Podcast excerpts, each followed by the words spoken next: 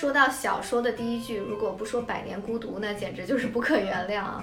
那么正好现在是诺兰的《信条》在热映，《百年孤独》的第一句就非常有呃诺兰的《信条》的感觉，他就通过一句话把时间线玩得飞起，又有正向又有逆向。我们来看看《百年孤独》的第一句话是怎样震惊世人的。多年以后，面对行刑队，奥雷里亚诺·布恩迪亚上校将会回想起父亲带他去见识冰块的那个遥远的下午。怎么样？有没有这个感觉？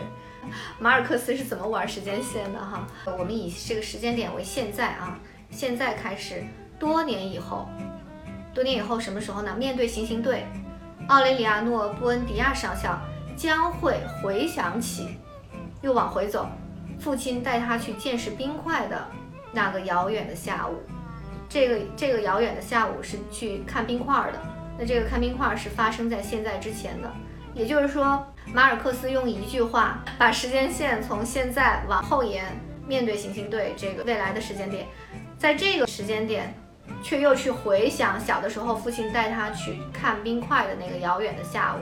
一句话把时间线正向和反向溜了一遍，你就感觉像在信条里，你是参加蓝队还是红队啊？你是正向的沿着时间走，还是呃反向的沿着时间走？但都是在这个时间和空间里面的跳动。一句话就让人觉得哦，这是有一些事情都是已经定下来的，根本就不怕剧透，就像。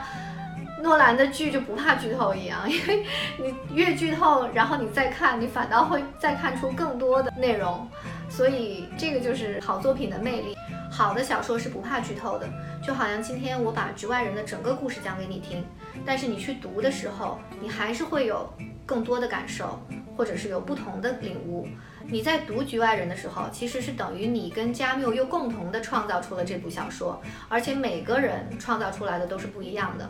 那这里呢，我还想介绍一下加缪的《西西弗神话》的第一句。《西西弗神话》呢，它不是小说啊，它是一一篇哲学散文，而且是在同一个时间出版。同一时间，加缪还在写戏剧，也就是说，不同的文体、不同的故事啊，加缪都是可以同一时间进行创作。包括他还写新闻、写评论文章之类。《西西弗神话》的第一句呢，说：“真正严肃的哲学问题只有一个，那便是自杀。”接下来呢，他也是解释了一下这个第一句话啊。判断人生值不值得活，等于回答哲学的根本问题。那么他在开宗明义第一句话就说，呃，哲学的根本问题是什么？是判断人生值不值得活，也就是给人生，呃，找一个意义。所以等于说他从来不拐弯抹角啊，就是直中要害，用最诚实的态度、最直接的语言来阐述他的哲学观。西西弗神话大家也可以读一下，很薄的一个小册子，全是干货，就都是他的。哲学的想法，他绝对不会说用一些花哨的语言，或者是很高级的哲学思辨，让让人家无法读的。加缪的语言很直接，很有力量。所以说也能看得出来，加缪是一个很爽快的人啊，不墨迹，也不矫情，有点像蒙恬。蒙恬他也是写哲学啊，但是他就是不把有文化、有思想当成是一个门槛很高的事。我觉得这跟他们的生活的社会阶层也有关系。蒙恬也是，呃，比较生活在平民阶层，并不是从上而下的去讲道理的人。他跟加缪都是这种很贴近生活的。这个是局外人的一个文风。其实你说。这个第一部是主人公莫尔索的一个回忆也好，通过第二部的描述，也有可能是呃主人公莫尔索跟预审法官的一个预审的笔录，一个记录，因为他要一遍一遍的去讲所有的一一直到枪杀别人这个产生的一一系列的由来，是由他要去做预审笔录的，而且他也说了，他一天天的不断的去重复他的这些故事，很有可能第一部其实就是他的一个预审笔录。好，那么第二步呢，就是讲莫尔索在监狱里的一些经过和想法，在开庭审判，他在最后的日子里知道自己死刑的时候他的一些想法。所以这也是一个大男主的戏啊，他等于是主人公莫尔索的一个呃心理的描述，因为都是通过他的视角、他的心理来写的。莫尔索这个人物呢，他是在啊阿尔及尔，就是阿尔及利亚的首都生活的这样一个人。莫尔索呢，他是一个公司职员，他这个人的人生态度就是无所谓。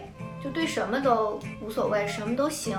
很多在大部分人看来很重要的事，在莫尔索这儿看来都怎么样都行，无所谓。比如说他他的公司啊是在阿尔及尔，他的领导觉得他工作不错，那他们要在巴黎开一个分公司，就问他愿不愿意去啊巴黎工作。那对于他这个小职员来说，你如果去巴黎的这个分公司，你等于就是分公司的一个元老级的人物，而且等于说你你脱离了呃殖民地去巴黎啊，去法国的首都来工作，对他来讲是一个非常好的一个升迁的机会。因为要知道，对于殖民地的人来讲，特别是对于呃阿尔及利亚的人来讲，阿尔及利亚是毕竟是在非洲，如果有能去巴黎的呃出差，或者之后就在巴黎生活了这样的机会，这个是非常难得的，是所有殖民地青年的一个梦想。那结果呢？莫尔索的反应是无所谓，去不去都行。你想让我一定想让我去呢，我就去。但是呢，嗯，我并不是说特别想去。他的理由是什么呢？他他觉得。都一样啊，在巴黎这个工作生活也一样，在阿尔及尔生活也一样，而且他已经比较适应阿尔及尔的生活，他已经很习惯了，所以他对物质就没有什么太大的追求。他在阿尔及尔的生活是什么样的呢？难道是非常舒适，他已经不需要了吗？并不是，他在阿尔及尔的生活也不过就是住在一个小公寓里，他赚的钱也就够他的呃温饱，富养他妈妈的这个是养老院的赡养费用。他经常的消遣是什么呢？他可以在阳台上。呃，礼拜天一坐坐一下午，一直到傍晚，就边抽烟边看外面的车来车往和行人，这就是他的生活。他也没有什么特别大的理想和抱负，他也没觉得要生活要过得更好。但是通过这个呃文章里讲呢，他这个人物以前是在巴黎生活过的。那后来他的女朋友就问，哎，巴黎是什么样啊？因为对他女朋友来讲呢，肯定是也喜欢去巴黎生活的嘛。然后他就说，巴黎很脏。有不少的鸽子，有些黑乎乎的院子，人们有白色的皮肤。阿尔及尔是一个海滨城市，那么大家经常就是去海滨游泳。那么皮肤呢，不管你是呃白种人还是阿拉伯人，就都被太阳晒得肤色很深。那么对于主人公莫尔索的审美来讲，这个就是很美的，是他是也是一个非常喜欢去海滨游泳的一个人。但是他认为巴黎的这些欧洲人皮肤就太白了啊，在他来讲看起来就不是那么。健康，在大众看来呢，他这个人就是没什么上进心的。但是他工作呢，对分内的事情倒还很负责。这也是为什么那么，他的老板会想提拔他去啊巴黎分公司负责，因为他是一个工作呃对自己分内的事情很负责任的人。然后他的私生活呢，他女友说我们结婚吧。然后莫尔索就说结不结婚都行，你想结就结。女友又问他你爱不爱我？这是个很简单的问题，对吧？但是莫尔索说，嗯。也也可能爱，也可能不爱，爱也行，不爱也行，这叫什么回答？然后他又使劲想了一下，说应该是不爱。可以看出莫尔索是一个很很诚实的一个人啊，他不太喜欢撒谎。你说他是一个没有什么热情的人吧，又又不是。他在其他事情上表现的倒倒很有热情，比如说他有一个新的邻居，刚刚成为朋友，但是他会做出一些让我们觉得超出他们这种刚相识的这种友谊的事情。比如说呢，他会帮他这个新邻居，他叫雷蒙啊，他会帮雷蒙写写信来引诱他的这个情妇再过来，好让雷蒙打一顿。莫尔索呢也同意去帮雷蒙去做伪证，还枪杀了雷蒙的仇人。他这个人跟大家看到的重点都不一样，让我特别强烈的想到电影《被嫌弃的松子的一生》。我觉得松子就跟他很像啊，就是他们对于社会的价值体系判断。跟大部分人是不一样的。比如说松子，他作为一个中学老师，那么他的学生偷了店家的钱，那他知道他学生是肯定不会去道歉的，所以这个时候他做了一个什么决定呢？在他的价值体系里，他认为最重要的是当时要回家洗热水澡，而重要于一个偷钱的名声，所以他就把学生偷钱的这个事儿给揽下来了。他说是我偷的，他认为这件事情就过去了。すいません。その時私は生徒じゃないんです。あ？とにかくこの場を終わらせたい。